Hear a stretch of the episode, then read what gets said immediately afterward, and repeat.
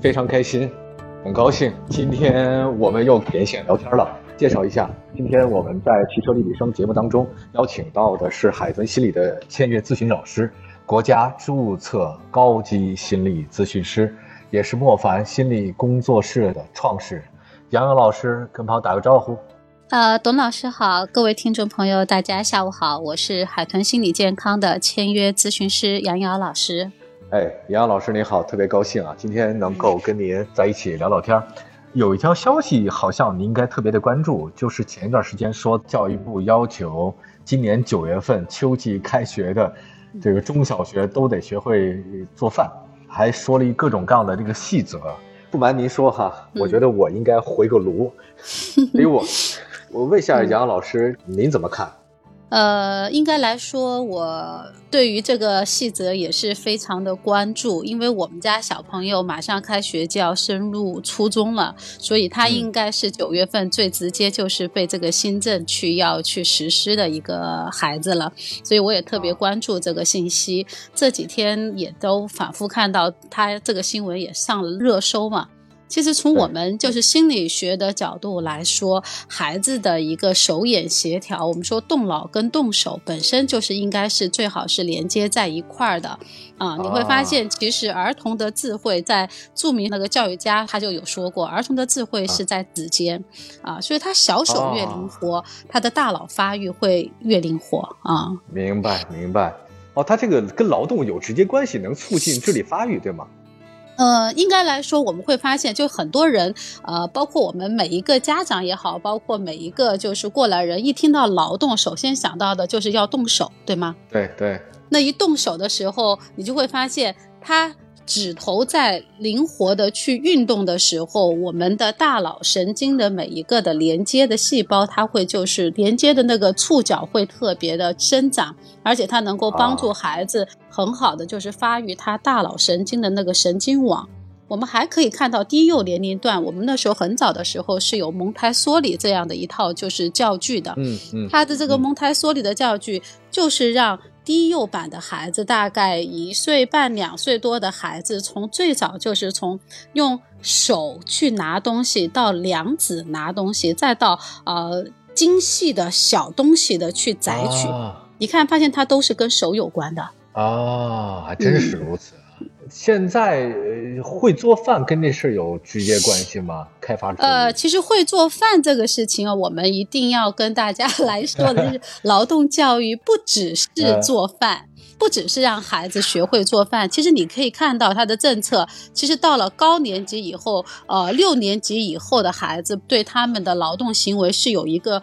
质的飞跃的，它有，比如说去创造，包括对于一些劳作物的一些熟悉，包括一些高科技的熟悉。对于做饭做菜，你发现没有？它是停留在小学段的这些孩子们，就是让他们从基本的家务活，然后呢跟家长有链接。然后增进家庭教育关系的这样一个状态，因为那干嘛就是做饭嘛，做饭是最能够让孩子感受到成就感，也让家长能够有一种满足感的一种东西，所以做饭是最快的一个行为。这么一回事儿，其实也是哈，你让小孩干什么活好像也都是不多。就是这两天新政出来以后，马上无锡不是有一个十岁的小姑娘，就马上也上了热搜嘛。因为他父母是开餐馆的，所以他就在他的同年龄段的孩子当中，他已经会做五十到六十种比较拿手的菜了，而且他能颠得动那个大锅。当然，很多家长会说啊，那是因为他家庭的环境，这个是没错的，也是发现现在的孩子很多都是只会学习。对，就这样还没学好呢。你说我还得分着心的去做饭。是我们 做了这么多的家庭教育的咨询，你也会发现，就是家长来跟你聊的，永远都是孩子的学习问题，从来没有说因为孩子家里的家务活不会做，或者是说因为他不会参与家务活而烦恼。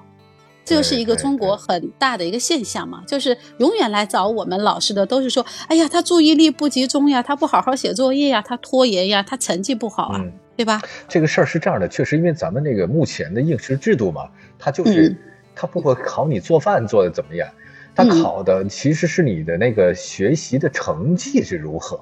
对。所以这个当中就会产生为什么家长看到了这个新政以后会有焦虑感，就是他认为你冲淡了我们孩子的学习时间，而且这个东西是不是会加重家长的负担？应该孩子应该大量的时间去学习，而不是把时间拿来去干家务活，去学这些学习以外的东西。这也是提醒我们家长，其实孩子的学习在生活的方方面面。不只是他那书本上的东西，老师，这个还有很多人说这个会增加了很多家长的这个负担。他每天除了辅导学习，还要教他做菜做饭，你怎么看这事儿？就家长的负担好像已经很重了啊！考察的范围又那么多，孩子一个个都成为全才，这个是不是很难的一件事儿？当这个新政出来以后，我们心理老师，包括我们也联联合我们学校里面的一些老师们，我们都有去研讨过这个事情。其实大家都是非常理性的看待这个事情，它分两个层面，就是说，其实单看他出台的这个政策和对于孩子们按年龄去划分的这些劳动的指导，你会发现，其实这次他出的很细，从多维度去评价、去判断这个劳动，而不只是说单一的去看结果。那这个当中，其实他是要孩子在整个的这个劳动参与的过程当中的参与和孩子的思维，比他最终啊这样子的一个呈现结果会更重要。当然呢，大家也有担心，就是说会流于形式嘛，就会不会啊在各种的一些政策下面，孩子实际上就是政策是好的，孩子在落实的时候或者在当中会有一些偏差。那这个里面还需要有一段距离，大家去做一个就是熟悉跟衔接的过程啊。但总体来说，我还是支持孩子做做家务、做做劳动的。就拿我们家孩子来说，十二岁了，到现在我们走在路上看到一些菜，不光是他不认识，连我都不认识。所以说，你会会发会发现，其实真的很缺乏生活。那又加上像现在疫情期间，我们在上海，我做了很多大量的咨询，你会发现很明显就是，呃，那些他们没有跟父母住在一块儿的生活就受到了非常大的影响。他们每天买的都是素食，他没有办法自己做饭做菜。哎呀，我有一个想法，我记得我小时候，呃，还会做点什么东西呢？每天帮家长摘个菜，然后做各种各样其他的事情。可是现在大家确实没那么多时间吧？你说孩子每天作业都做不完，我发现不是一个事儿，两个人都这样，它是一个普遍性。所有的孩子几乎只要你上了那个高中，普通高中，你的一条路奔一个好的大学，你虽然不是九八五二幺幺的，但是也得努力吧。这个压力就非常大。我觉得我们美好的愿望都可以啊，我们美好愿望，我那我不，那不是这样的呀。这个我们明白，既让孩子学习好，又德智体美劳还得全面发展。别说别说孩子了，你说你咱扪心自问，大人你都很难做到这些东西。是这个当中呢，我们有看到一点，就是你会发现，其实呃政策当中有说到，就是说一周只有一个课时，那可见呢它本身占比是不大的。其次呢，对于家长来说呢，平常心吧，就是你会发现，其实在跟孩子的陪伴当中，就是在每天的生活当中。比如说，孩子最近要考试了，他近期是比较忙的。那这个时候，你还在纠结说，哎，我是不是政策说了他得劳动啊？我不让他劳动，我多纠结呀，对吧？那这个时候，我们说，我们得应该就是就事而事，而把它去划分开来。最最近这段时间很忙的时候，那就得让孩子先去把他自己的时间去处理好。挤牛奶一样的，挤挤总会有的。你会发现你。一周里面总会有那么，比如说一个小时、一个半小时，你们亲子交流的时间，对吧？你对于大孩子，你会发现青春期的孩子跟家长的沟通现在是越来越少。就当你一本正经的走到孩子跟前去跟他说“咱俩聊聊天”的时候，孩子小孩是很抗拒的。哎，对。那这个时候做家务活就成了你们的一个介质了。比如说，像有些家长妈妈们特别手巧，会做烘焙的，对吧？他可以邀请孩子一块来说：“哎，你跟妈妈一块来去做个什么？”那你们在互动的过程当中，可以闲聊，可以放松，不要把它看作你们今天在完成一件家务。我跟我们家孩子的交流特别多，比如说吃完饭在洗碗的时候，我们家小孩就会蹭过来，在我旁边会靠着，然后这个时候我就会去问他，他说：“你看妈妈在洗碗的时候，这泡泡是不是很好玩？我可想你帮我了，要不你跟我一块玩会儿，我们感受一下手泡在里面的感觉。”他觉得你邀请他的时候，他很好玩，他就伸进来了。这个时候一定不要把它看作是。是做家务，我们把它变成是在玩游戏。那我们真的会在这个锅里面，我会拿手去捏他的手，然后他又会拿手来去捏我的手，然后俩一块去感受碗比较滑的感觉。那你想，其实这个时候的一个做家务，我们就变成了两个人的一个玩的时间，五分钟、十分钟，对，咱俩就很开心的，他也放松了。其实你别看上网课的时候孩子是很累的，那这个时候他能有一个短暂的跟你在这个玩的，你想家里能玩啥？家里毕竟不像外面有游戏的场所，那可能家务就变成了你们的一个游戏过程了。呃，随着孩子的成长啊，他在他以后的就是跟人交往、人际交往、团队的协作能力，我们做了很多职场的咨询，你会发现现在的年轻人进入职场以后，很大的一个问题就是与人协作的能力和团队沟通的能力，社交能力不行，对不对？哎，对，所以这个时候呢，你在他。读书的这个期间，学校设置了这种大家一块儿去做一些什么科技研发呀？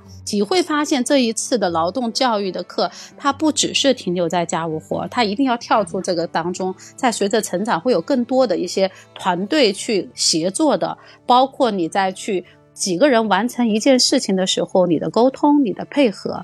所以我们要看到，就是事件本身它是能带来孩子能力的成长的。刚才您启发了我，我发现我这个人啊，就是可能也是童年没有遇到像您这样的好老师，真的杨洋老师，导致我现在这个人生生活当中确实有很多问题出现。比如说，不，我是独生子啊，这个我是独生子，结果呢，我在人际交往，还有包括跟别人社交的过程当中。我其实脾气不是很好，确实有问题。我问题在哪儿呢？其实就是怎么能够解决这个事儿，打开自己，跟别人很好的沟通。我不会，我有时候会生闷气。嗯，原来你看，我觉得一个人他是社会动物。那其实你社会动物，你也许在学校你这个考个试就很好，可是，一旦你到了社会当中啊，你会发现你的社交能力、动手能力、沟通能力，那个往往可能比你学习能力还要更重要。就是有的时候你业务太好，你反而当不了领导。你能厉害，你孙悟空你就能够厉害了，不是啊？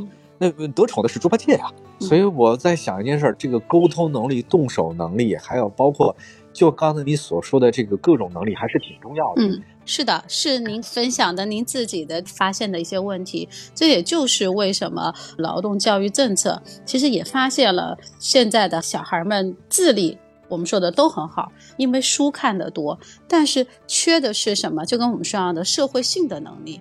到成年以后，他比较就是对于情感的这一种的交流和对于人之间的这种东西会相对冷淡很多。这样有些家长会说：“哎，我们觉得很伤心，孩子为什么都不会体谅我们？”对这个词其实是很大的帽子。我们会做在做咨询当中会问家长，就是你在平常跟孩子的生活当中，你会表达爱吗？这是一个点，还会问他，就是你们平常在家庭生活当中会经常有互动吗？会让他感受到你们的不容易吗？哎，问到这个点的时候，家长很多都是卡壳的，因为他们会认为，他们要把最好的都给到孩子，把困难的一些辛苦的事情都自己承担下来了。就比如说我们说家庭的一些。繁杂的事物呀，或者是只要小孩让他学好、吃好，其他的事情哎都不用小孩碰。你会发现，孩子在这个时候，他不会是觉得家长是在爱我，他会觉得你这一切都是应该的。嗯。哎，对了，这有没有什么案例啊？这个杨老师跟我们分享分享，像这样的小朋友因为这个事儿呢？啊，哎呀，这个案例其实真的挺多的。像就分享一个昨天晚上做的一个远程咨询的吧，他就是一个非常典型的案例，是孩子已经上大学了啊。妈妈来找我的时候就是跟我说，他说我们觉得很奇怪啊，他上大学以后跟我们呃话也少了，然后我们一问他啥，他都是怼我们，然后很不耐烦，特不爱跟我们说话，我们特担心。心就是啊，这样子时间长了以后，他会跟我们就说关系会越来越冷淡，因为孩子住校嘛。那我就问他了，是原来也会这样吗？他不是，就大学以后了，他好像就是对父母有各种的就嫌弃嘛。啊，我就问他了，我说那你们原来在他小的时候过程当中，你们是怎么照顾的？他哎呀，我们啥都是给他最好的呀，然后什么都是先满足给他，然后我们就觉得现在特伤心，跟他爸爸就觉得现在怎么孩子大了就对我们不理不睬了。我首先一点，他现在是在青春期，青春期的孩子本身就会对自我的意识和自由感这些东西是特别向往的。他会觉得父母你挺唠叨的，你挺啰嗦的。他不想跟你分享的时候，他就不爱你在旁边跟他说话。他觉得你说啥他都烦。这是一个我们说的是生理和青春期的一个状态。其次，我们就刚才说的，孩子他根本就没有去通过跟你的这个成长过程当中看到父母的不容易，为了孩子去努力付出的一些东西。就像我们前天有一个家长也是远程打来，费了好老劲进了他们当地的一个比较好的一个中学，孩子去了一个月就不肯了，就说我要回来。为什么？他说里面环境脏，吃饭不好吃，啊，卫生间脏，他各种不适应，就是要回来。他给妈妈就急坏了，妈妈说他一点都不知道我们的难，他我们为了让他进这个学校可费老劲了，小孩根本不理解爸爸妈妈在这个过程当中为他们做了多少。这当中我们就回到了，就是说我们提到的家庭教育的这一个比较大的一个话题当中，每个家长都希望把我们最好的给到孩子。那什么是最好？这个最好是每个家长自己给他的一个定义，就认为，哎，只要孩子需要的，以及我看到的，我觉得是好的，我就都会给到孩子。恰恰你忘了，孩子在成长过程当中，不只是物质的满足，他还需要是精神的富足。这个精神的富足当中，就像我有时候跟我们家女儿说的时候，我说妈妈教训你和跟你去，有时候会有惩罚，会让你跟我一块儿去做一些困难的事情。这也是爱，为什么？因为未来有一天，你一定是离开我自己去生活。如果你走到社会上，你对于未来的社会是一片空白跟陌生，你离开我无法生活的时候，这不是爱了，那就是可能变相的害了。你就是变相的害了他们。你想，你孩子到了十八岁、二十岁，到上大学的时候，他却啥都不会，除了会买外卖，除了会 去泡面。那这个时候你就会愁了。我们会发现很多大学生和到了社会上的家长愁呀，就孩子不会生活嘛，然后不会社交嘛。那这些不是孩子不会，是他在早期的时候，你把关注点只放在了分数和学习上。嗯，这个时候我们知道病因了啊。那具体解决方案有没有？老师有更好的呢？杨老师，假设这孩子现在已经是动手能力也不强，社交能力也不强，已经差不多大学毕业走上社会了，这个状态，你觉得有好的解决方法吗？像你刚才说的这个年龄段，像已经快走上社会的孩子，各种能力不强的孩子，那这个时候我们说家长就应该在。当下的时候，去发现到孩子未来走进社会更重要的能力是什么？那这个时候，这个能力要需要家长有意识的带到他的生活当中。比如说，就像现在因为上海不是疫情嘛，都关在家里，然后那有的家长他就会让他们家的大男生出来一块参与志愿者的活动，然后我们就会问这个妈妈说：“哎，你怎么没有让他在家里学习呀？”他说：“哎呀，学习这东西学得完的吗？我觉得他应该也要来参与一下，感受一下了。不可以让他一直关在家里，他也要来感受一下到底生活是怎样的。”我觉得其实就是把你放到这个社会上练一练啊，你大概知道是怎么回事了，你得自己解决这个各种问题。当父母的他永远不可能帮你把所有的事情都解决完，你总有一天你得自己去做饭，总有一天你自己去面对这个世界。所以这个时候你就看出来，如果从小你动手能力也挺重要的。我今天我忽然想到跟我们汽车有关系的，因为我们节目汽车立体声嘛，对吧？我们听我们节目的很多朋友都是车友。我在想，就是全国各地的朋友们，他们也在想一件事儿：我们现在这别说这个小孩的动手能力，就是大人的动手能力啊，这个差的要命。是。举例来讲，就是你说那个车吧，假设你轮胎坏了，你会不会换？这个这个都不是，这按理来说是一个每一个学车的人他必须要学会的，可是并不是每个都会。第二个就是你车里面灌玻璃水儿，你玻璃水嘛，大家知道擦玻璃的玻璃，这是易耗品啊。你会不会灌玻璃水儿？我觉得估计我要现在把这问题我问一下各位在听节目的朋友们啊，你们会换玻璃水吗？我估计十个人里面有一半人他都不会，不知道那玻璃水瓶在哪，不夸张，真的不夸张。就说我们对一个机械的掌握程度，和包括你对一个实际的操作动手能力。我觉得别说小孩儿，连大人都确实是很难。有的时候，你看为什么我们中国的汽车改装文化没有那么的强烈，是因为我们从小不动手。等你动手的时候，人家已经改了十几年了。比如说日本、像美国还有欧洲一些国家，他从小就动手。可我们现在不让改装哈，包括我们像那个这两天不是露营嘛？哎，我知道。嗯，很内卷了露营。可是，就是你把那个露营的帐篷你搭起来，不是每个人都会。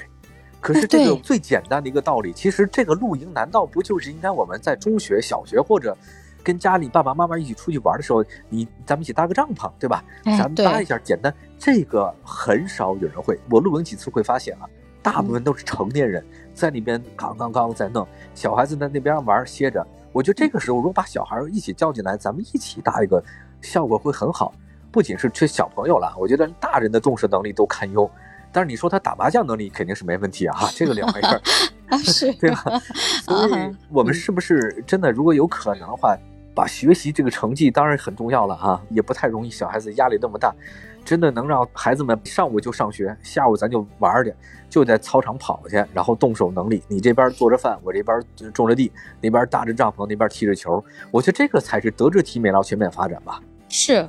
这也是说，为什么教育一直在改革？其实大家发现，就是很多教育者也发现，就是现在的孩子动手能力特别弱。就像您刚才分享的，说是成年人的动手能力也很弱。包括我自己，就刚才您说到了换轮胎这个事情，我就特别深有感触。是为什么？这么多年我都不敢买车，是为什么？是因为我原来 公司里面有一个车队的一个队长。当时我坐他的车嘛，他就问我说：“杨老师，你怎么没自己买个车？你看你那么忙，一天到晚。”然后我说：“我我那也不会开呀，也不会干嘛。”他说：“没事儿啊，你都可以有人教嘛。”我说：“那要是车坏了呢？”哎，他这个话给他问到，他说：“啊，那倒也是啊。”他说：“你这也不会，那也不会，你那车坏在半路上、高速上，你咋办？你还得哭啊。”就这句话给我吓到现在，我都不敢买车，我就害，我就怕那个车给撂半路上了，然后我自个儿不会换轮胎，然后我不知道在那个人生地不熟的高速上我该怎么办。那你打电话吧，会打电话就哎，大家就是这样告诉我的，说哎，你可以打电话，但是你要知道，这个时候人在一个就是四面都望不到人的路上，你打车的时候那个心里的恐慌是没有人能够感受得到的，因为为什么？是因为你不会。对对对吧？哎呀，您这个说的是一个道理啊，就是你看，原来我去参观过一些汽车的工厂，还有包括很多其他工厂，我发现支撑确实现在虚拟经济很好，但是支撑一个国家未来最重要的大的发展经济还是靠实业，这个是毋庸置疑的。你虚拟经济你投资是 OK 可以的，但是你必须得有实业作为基础啊，你不能只是金字塔尖上那一点，你得有庞大的制造业的基础。然后包括大量的这种基建类的这种状态，你的水泥得有人去搅拌吧，钢筋得有人去炼出来吧，汽车得有人造吧，飞机得有人造吧，发动机、变速箱，包括你就是新能源，你新能源电池你也得有人组装吧。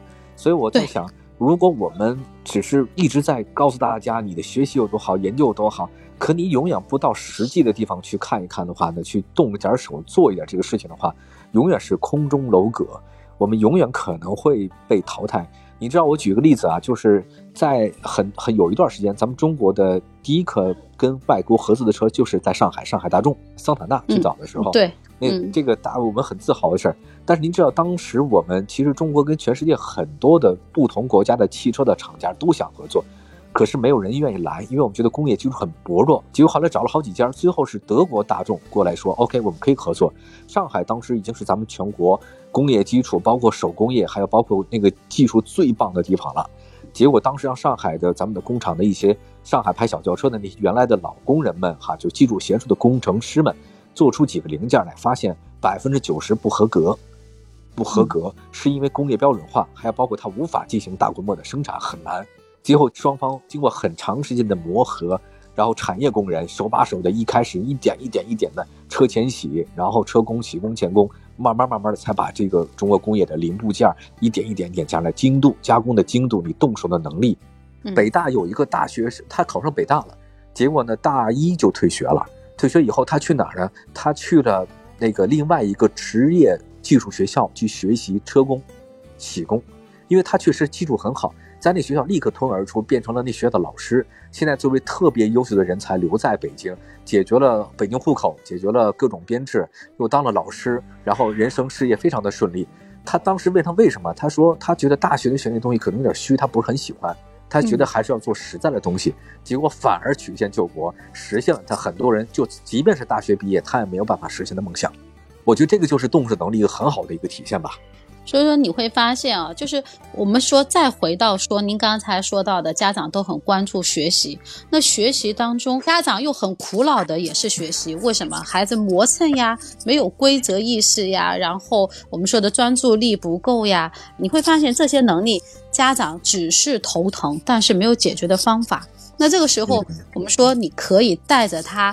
一起去做一些我们就是的，就刚才说的，像家务劳劳动呀，能够像疫情结束以后走到外面去呀，去体验一些农活呀，体验一些做手工呀，你会发现孩子在做这些事情的时候，他能够去自己把一些规律和这种的能力培养出来的时候，他可以转换到学习的能力上面的，比如说。他要去做一个木工活儿，他一定得要记住每一个步骤，对吧？那记忆力就锻炼出来了。其次，他在当下去做这个事情，一个小板凳，一个或者是小东西的时候，他一个半小时，他绝对是非常专注的。对，为什么他做的是他喜欢和他新奇感很强的事情？那我们说各种的能力，他一定是要通过训练的，而恰恰是坐在书桌前的这种东西，是孩子本身。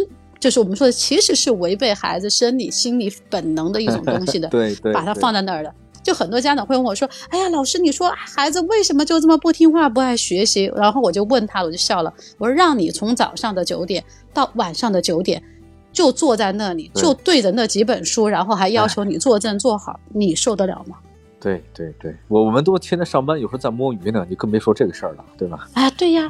对吧？我们就回想到自己身上来，比如说我们自己在干活的时候，也会干爽的，有时候会放松一下，然后出去跟人聊个天儿，然后再喝杯咖啡，对吧？但孩子们他们是一时不刻的都在那跟前坐着，那这个时候你说在他生活当中不不给他加一点这种能够其实开发孩子自己喜欢的一种状态的东西，就是以他的喜欢来带动他的不喜欢项，其实是一个很好的柔和。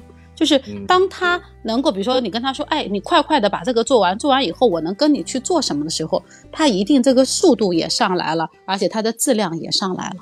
嗯，哎，老师啊，还有没有其他的例子啊？我们特别想听听您给我们讲讲这个社会上年轻人的事儿啊，您给我们说说。呃，我们分享一个，他现在应该是在目前大家天天都抢的那个团购的美团的一个，还算是一个高级管理者。那么他近期来找我的时候，也是因为什么？就是我跟你说的，一个人关在屋子里，然后呢，各种生活都不变，然后他就开始时间关长了嘛。刚开始的时候还挺还还觉得还行，各种还能叫外卖干啥的。到后面了以后，那个外卖也叫不了了，就一个人关在里面。然后呢，他又感觉因为远程的这种就是工作的交流和一些工作的事物，会让他觉得好像。因为每个人对于工作的标准和要求是不一样的，他是一个人的关在家里，一天二二十四小时睁开眼睛他就可以工作，因为他也不做饭，他全靠一些素食在去完成他的生活嘛。所以他他当时来找我的时候，他的苦恼是什么？他他就说。我就觉得很奇怪，为什么呃大家都不能配合我的工作？我觉得沟通是一个非常麻烦的事情。然后他就是因为这个来发出的一种烦烦躁嘛。当然也有他在家里时间长了以后的那种难受。然后我就跟他俩人在聊的过程当中，就会发现他他一直都是过得非常就是自我的生活，他觉得一切生活都是应该。按照他自己的思维模式去生活的，因为他一路上都走得非常顺利，父母从小都给他各种都是满足他想去哪就去哪，想干嘛。那现在突然一下，他发现他工作的时候，不是大家都来迎合他的，不是大家都来跟着他的节奏走。对，问他我说你现在是一个人，那你这个团队 leader 里面的其他人，他们都跟你一样的生活环境吗？他不是的，谁有小孩谁什么？我说那不就是了吗？你不用做饭，他们要不要做饭？我说你不用去抢菜，他们要不要抢菜？他说哦对哦。我说那现在能理解为什么当你在发出一些指令和要求的时候，为什么大家会有一些拖延或者是不那么积极的状态？你能理解了？他好像我能明白了。就每个人都不一样。哎，对啊。还有一个就是现在呢，大家有时候可能会因为疫情，一个人在家里嘛，或者几个人在家里，因为空间不是非常大，往往。呃，而且时间会稍微久一点。老师有什么好的这个跟亲子之间的建议吗？还有包括有没有这样的来找您咨询的人，您跟我们聊聊啊？哎，挺多的。啊，挺多的。你看，也是的，一个八岁多的一个小姑娘，当时她妈妈找我的时候就说：“老师，快点，我们家小孩要崩溃了，关在家里那么久，情绪已经崩了。”然后当天晚上，她跟孩子一块给我那打电话，那孩子给我打电话，第一句话就是说。老师，我都快疯了，什么时候能放我出去呀？然后我那我就就笑了，我说，嗯，老师跟你一样，我也很想出去。为什么说这句话？是我们要接受孩子当下的情绪，接受，因为一定要先去接纳他的情绪。但很多家长是不会说这句话的，会说，哎呀，烦死了，难道我们想关着吗？那这时候孩子的情绪被打回来了，他觉得我的感受没有被家长看到，所以你要很快的告诉他啊。我也很想跟你一样，我也很想出去。哎呀，你的烦躁，感同身受一下，对吧？对，阿姨跟你一样的。那么，呃，能告诉我为什么现在不能出去呢？其实孩子都明白，他就跟我说了，为什么我们楼上有羊呀，有什么 有什么，所以我们都不能出去呀。其实他自己已经回答了。然后你再问他，那我们既然现在暂时不能出去，那我们在家里你想做什么呢？人家就说了，我就不想上网课，其他我都想干。其实是这个事儿，是吧？哎，对了，所以这个当中你会发现，孩子其实永远会对他们学习以外的东西兴趣绝对比学习高。哎，您说这个对，其实可能有时候烦躁或者不开心，只是他的对学习的一种抗拒，或者说对他对读书的一种压力的。一种一种逆反心理，我觉得这个我们也有啊。我压力大的时候，我也很烦躁。其实感同身受，孩子们应该也是如此的。我当然我就说，咱先不说这个教育相应的这个规定到底是怎么一个想法，他初衷应该是好的，就是说希望我们大家能够孩子得有点动手能力吧，然后让大家一起能活动吧，多点亲子时间吧。只是因为在某些现在特殊的情况之下，大家就因为觉得这个学习压力已经很大了，大家就把这个事儿当成另外一个学习任务了。其实体育它是让你跳脱于这个学习任务之外，让你强迫身体，对吧？锻炼身体。可没想到体育要中考的嘛，对吧？对。结果这又是学习任务了。劳动呢，呃，上面的意思呢，其实也想让你能够动手能力强一点，对吧？嗯。然后你社会生活能力多一点，沟通强一点，动手能力好一点，做总是好事。可结果大家就以为啊，这个会不会像体育一样？会不会像其他一样？这又是一个让我们要学校考分或者要天呐压力的事儿，本来就很忙了。所以这个其实是可能大家反馈的点在哪里？这个完全感同身受，因为为什么不刚刚一开始就说嘛？我我也是身处其中的那一个妈妈，我们家小孩马上初中就得，我也其实跟大家的担心是一样的。但是我们这个地方的。说白了，就是你没有办法去改变大环境的时候，就是会重新去看待这个事情。得让他对未来生活有期待、有向往，他才能主动去干这个事儿，是不是？是不是这个意思，杨老师？对，就这意思。你会发现，现在很多家长，他其实到了青春期以后的苦恼是什么？孩子没有目标。对，很多到了初中的孩子，他会要辍学回来。为什么？他已经觉得学习是没有任何兴趣的事情，学习带来的只有压力。他不知道他学了是为什么。你说的对，让我想起了一个事情啊，就是一定有目标，就是让孩子，比如说劳动的目标是什么，体育的目标是什么，包括学习的目标是什么，而不是让大家只是只在这苦学苦哈哈的，而让他失去目标，这个就错了。你看前一段时间那个，我认识一个小提琴老师，他呢是在年轻一代是佼佼者吧，他在中国音乐学院当一位老师，在德法国和德国学了很长时间，他是音乐世家。他跟我讲，当年小学啊，因为音乐世家嘛，就学习小提琴，三岁多就开始学嘛，童子功都是。结果拉到了大概初中以后，就就很烦躁，就不拉了。我想每个可能学音乐的人都有这种状态吧，他每天很枯燥，他失去自己目标了，结果就转向了专业课的学习。后来上了高中以后，高一的时候，结果他有一天，这个他的爷爷去世了，他的父亲呢就带着他到了他爷爷家，他爸爸就对着整个那个墙的那个所有的音乐书籍啊。还要包各种乐谱啊，那些珍贵的音乐资料，就说咱们家以后这些东西不知道该给谁了，就是就那意思啊，就是很有点惋惜的说。结果他当时因为这句话，哦，是这么一个事儿，所以他就觉得说我应该啊，他就忽然有个目标了，我要把这个，他说我要变成我的，我要掌握他们。所以高三以后就高中又开始认真学习，从一个北京市很重点的学校转到了一个音乐学院附中。后来那个高中以后又毕业，又去了外国学习，现在回来了。我觉得是这样，就是我问过他说目标这个事情，他说就是当时他练的练到后来没有目标了，不知道为什么而练。我练这干嘛？我是为了你们开心，还是为了我开心？我不开心。那为了你们开心，我也不愿意。那我为什么练这个东西？练音乐呢？我弹什么琴呢？他就他那时候那时候心里有问题，他剪袜子，你知道吗？他他说把我所有的袜子全剪掉，他心里有点那种特别不开心了，已经很那个了。他父亲原来是中国音乐学院院长，让他你去读书就读书，你该干嘛干嘛。突然有天带到那个时候，这个东西没有人要了，没有人传承了。忽然他就觉得啊，这两年我失去了什么？这些东西我要学习，要把它看懂，我要去努力钻研它呀。结果他才有目标了。一下现在就又重新走上非常很好的道路，所以我觉得我们的学习也是这个事情。你造汽车是为什么？你体育锻炼是什么？为了你能够更强壮嘛？你那个动手能力干什么？不是说让你怎么加强迫你，是让你以后假设你自己能生火呀，你能够做菜做饭啊，这是好事啊。您这个点儿特别好，就是从这个当中，我也分享一个，就是我为什么会跟别的妈妈们不一样。我不盯我女儿的学习，我只盯她的心理跟生活。是在她三岁多的时候，我看了一个就是日本的一个报道，就是有一个妈妈，她大概是小孩大概三岁多四岁的时候，她检查出自己得了癌症，就是离开这个世界的日子是不多了。那么这妈妈拿到报告以后，她。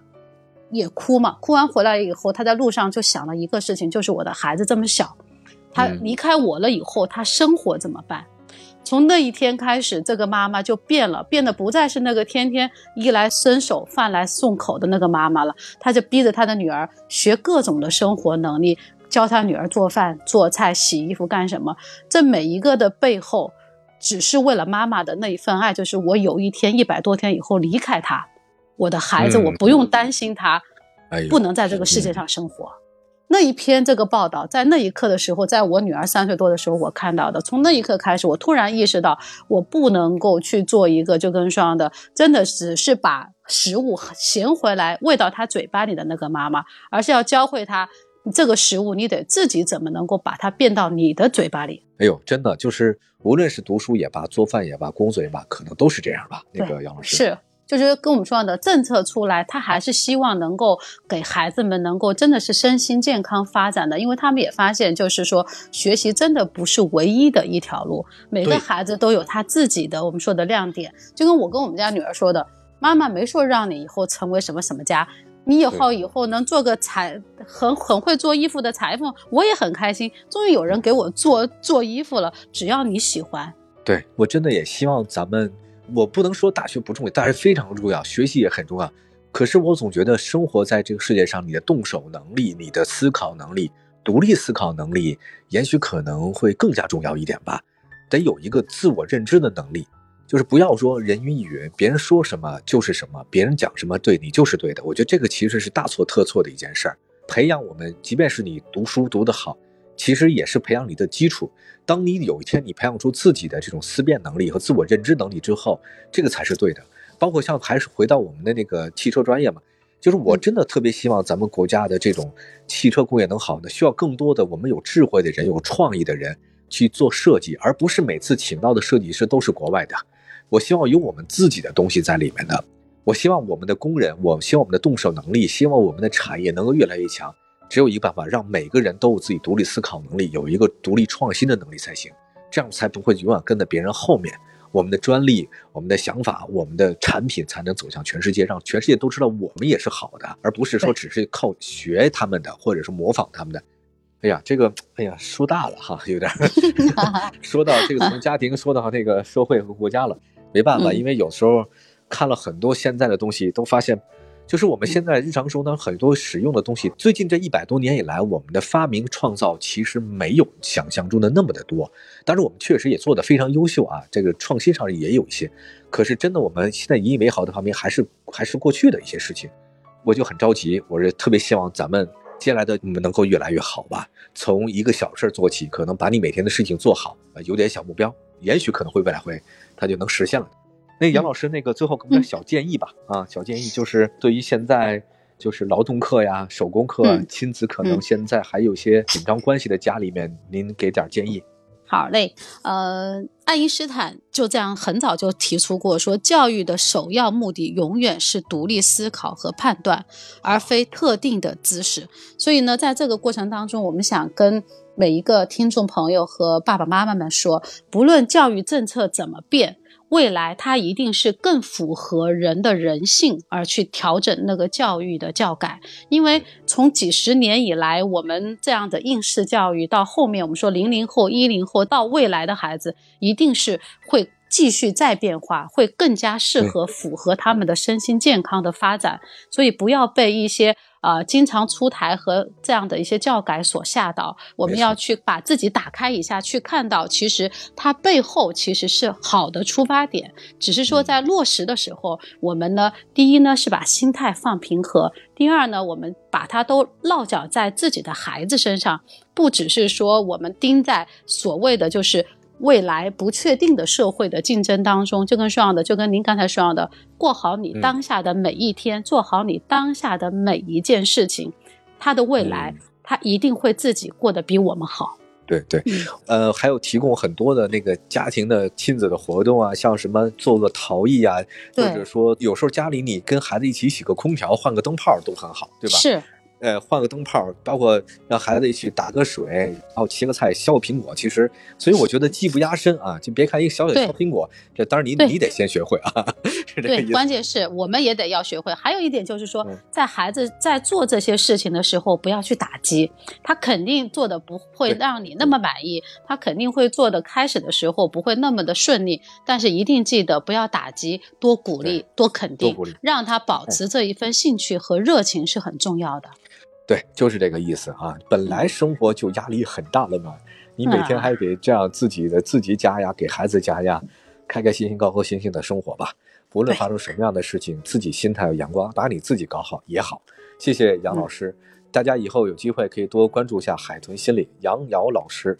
这个以后有我有什么情况也找您咨询啊，杨老师啊，谢谢谢谢董老师，谢谢谢谢大家，老师，哎，谢谢大家。